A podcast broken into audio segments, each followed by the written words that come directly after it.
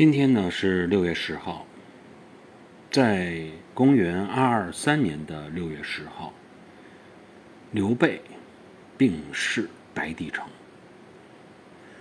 那是因为在公元二一九年江陵一战中，孙吴取得了荆州，并且杀死了他的兄弟关羽。刘备一怒之下，倾全力之兵攻吴，就是自己都不顾了，就是这份事也不要。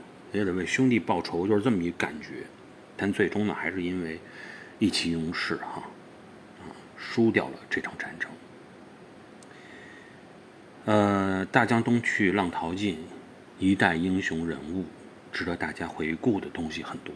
也欢迎大家关注“般若星空”的新密团，在里边每天都会有新的节目，啊，奉献给各位品鉴。